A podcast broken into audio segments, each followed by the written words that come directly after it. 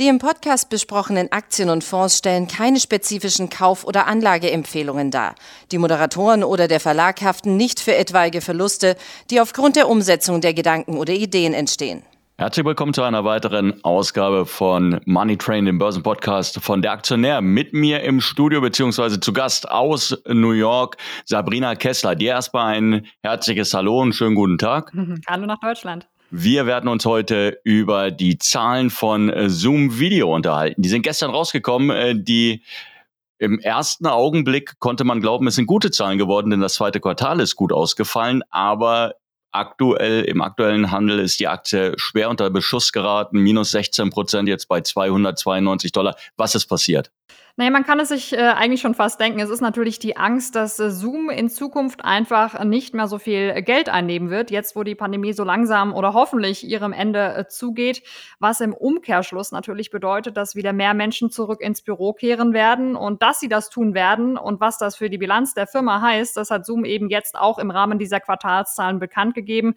Wir reden hier also über die Guidance und die war eher nur so mittelprächtig. Der Gewinn, der soll nämlich ja nur noch bei ungefähr einem Dollar pro Aktie liegen, also rund 30 Cent unter dem aktuellen Niveau und auch der Umsatz, der dürfte dann im laufenden Quartal eben nur noch da feststecken, wo er aktuell schon steht, nämlich bei etwas mehr als äh, einer Milliarde Dollar. Und das ist natürlich ein Problem für so ein Wachstumsunternehmen, ähm, dass die Unternehmen in den letzten Monaten ja wirklich mit explosiven Nutzerzahlen überrascht hat und jetzt aber eher zur Schnecke wird, vor allen Dingen, weil einfach nicht mehr so viele lukrative Großkunden, also die ganz großen Firmen, äh, rüber zu Zoom wechseln. Die Zahl der Firmen nämlich, die mehr als 100.000 Dollar pro Jahr zahlen. Die ist äh, im zweiten Quartal anscheinend deutlich langsamer gewachsen als die der kleinen und mittleren Firmen, die natürlich auch wichtig sind für ein Unternehmen wie Zoom, aber eben nicht ganz so viel Geld einbringen wie die großen. Aber wir hatten es ja gerade am Anfang, die Zahlen an sich für das zweite Quartal waren ja gar nicht schlecht. Zum ersten Mal die Milliarden-Dollar-Grenze beim Umsatz geknackt, äh, beim Gewinn, ich glaube, 300, 350 Millionen äh, Dollar ausgewiesen. Ähm, wie verschiebt es sich momentan innerhalb dieses Reopening-Szenarios, das wir gerade sehen? Ähm, die Leute, also die, die Regierungen weltweit versuchen ja irgendwie Lockdowns zu verhindern, aber trotzdem auf der Unternehmensseite besteht ja weiterhin durchaus Interesse, die Leute, also die eigenen Mitarbeiter, jetzt nicht ähm, von einem Meeting ähm, zum anderen zu schicken und dafür in den Flieger setzen zu müssen. Absolut, wobei das so ein bisschen branchenabhängig ist. Also zum Beispiel die Banken hier in den USA, die haben mehr oder weniger schon seit Sommer hier ihre Häuser wieder offen. Natürlich unter, unter der Prämisse, dass alle geimpft sind, aber ähm, da ist einfach ein ganz großer Drang äh, da, die Leute wieder in die Firma zu bekommen, weil die da einfach produktiver sind. Zumindest ist das äh, die Aussage äh, der großen Bankenchefs. Ich glaube, die Mitarbeiter, die sehen das so ein bisschen anders. Die werden wahrscheinlich behaupten, dass sie daheim ein bisschen produktiver sind.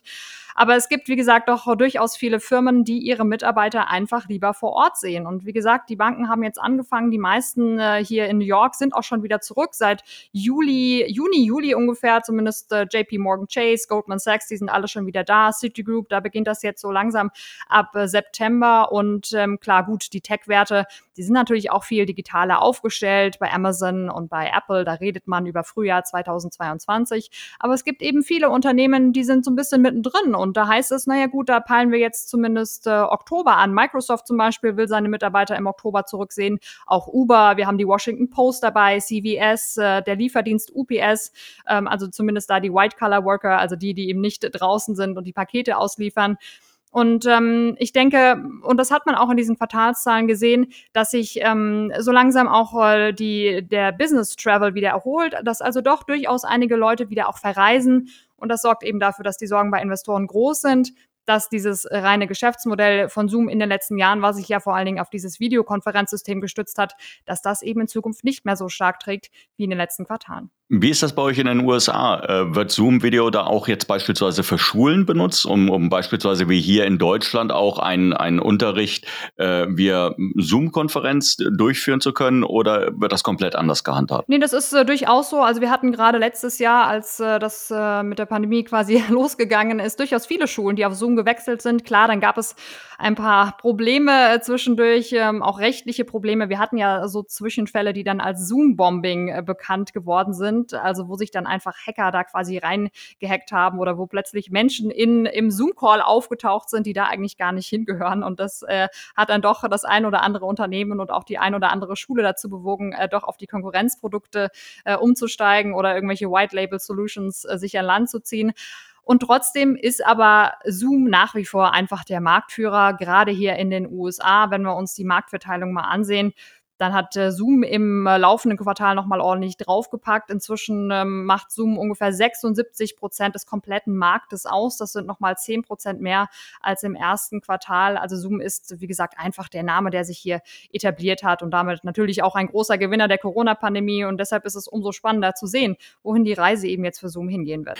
Ist es dann vielleicht einfach so, dass der Markt Du sagst es gerade, die haben einen Marktanteil von 76 Prozent. Also es ist ja schwer vorstellbar, dass noch großartig was draufkommen kann. Klar, wir reden hier vielleicht noch über den, den einen Prozentpunkt Marktanteil hier oder da, aber im Wesentlichen scheint ja die Story, was äh, zumindest mal USA betrifft, ähm, dann gelaufen zu sein. Ja, das glaube ich schon. Äh, wobei, wenn man sich äh, so einige Daten mal ansieht und äh, einige Hochrechnungen, da sind doch einige Analysten noch recht zuversichtlich, äh, was den Markt angeht. Ich habe vorhin mal geschaut, es gab durchaus das eine oder andere Marktforschungsunternehmen, das sogar prophezeit hat, dass sich der Markt für Videokonferenzsysteme bis zum Jahr 2025 äh, verdoppeln könnte. Also der Markt würde dann bei 51 Milliarden äh, Dollar liegen und das ist äh, doch schon recht enorm. Und trotzdem muss Zoom natürlich aufpassen, ja, äh, dass man sich da eben nicht zu sehr versteift, nicht zu sehr rein auf dieses äh, Videoconferencing-System beruft. Und dementsprechend ähm, sieht man ja auch an der Aktie, ähm, dass viele Investoren da einfach nicht die Zukunft sehen. Äh, Gerade der, der Zenit der Aktie, den, der, den haben wir ja gesehen im Oktober 2020. Seitdem hat die Aktie 40 Prozent verloren.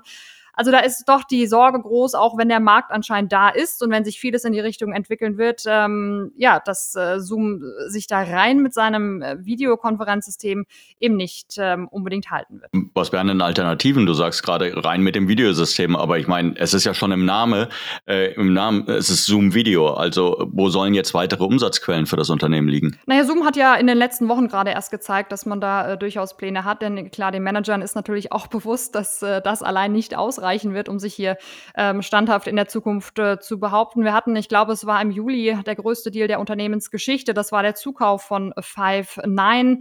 Ähm, 15 Milliarden Dollar will man da in eigenen Aktien quasi investieren in dieses Unternehmen, das äh, übrigens groß geworden ist äh, mit dem Thema Kundenservice.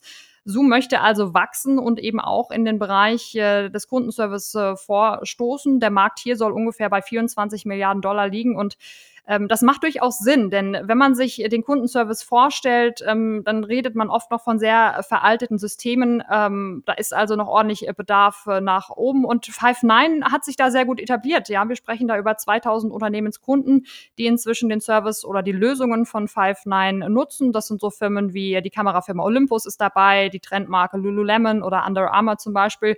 Die nutzen also dieses äh, Kundenangebot, um dann quasi in dieses Kundenservice-Angebot, um ihre eigenen Kunden äh, zu beraten. Und das ist eben durchaus eine Idee, die sich Zoom auch vorstellen äh, kann. Gerade weil der Kundenservice noch sehr, sehr ja, traditionell aufgestellt ist. Ähm, wir kennen es vielleicht so aus Filmen. Das ist ein Großraumbüro, ein Callcenter, ein klassisches mit großen Servern, alles sehr dezentral gelagert und deshalb nicht unbedingt praktisch und zukunftsfähig. Und Five9 hat da eben eine riesige Infrastruktur gebastelt, ähnlich wie die Apple Cloud, in der sich quasi ähm, ja die Funktionsweisen und die klassischen Service-Dienstleistungen eines Kundenservers in die Cloud übertragen. Und so können dann die Mitarbeiter mehr oder weniger von überall, ähm, auch von zu Hause eben eben die Kunden dann ähm, betreuen. Und das Ganze ist natürlich nicht unbedingt innovativ und auch nicht unbedingt neu. Ich erinnere da an Cisco zum Beispiel. Da gibt es ja auch die Videosoftware WebEx und die hat man schon lange verknüpft mit einem ähnlichen Callcenter-Angebot. Also Zoom macht hier im Prinzip nur die Copycat, aber Five9 ist ja nicht der einzige Zukauf. Vor einigen Wochen äh, gab es einen Zukunft in, Zukauf in Deutschland. Das Karlsruher Karlsruher Startup Kites, glaube ich, hieß es. Ähm, da geht es darum, dass man äh, quasi, wenn man ähm, in einer Konferenz ist, dass dann Untertitel in Echtzeit in verschiedenen Sprachen erstellt werden. Und das macht natürlich durchaus Sinn, gerade für internationale Unternehmen, die sehr global und in mehreren Sprachen unterwegs sind.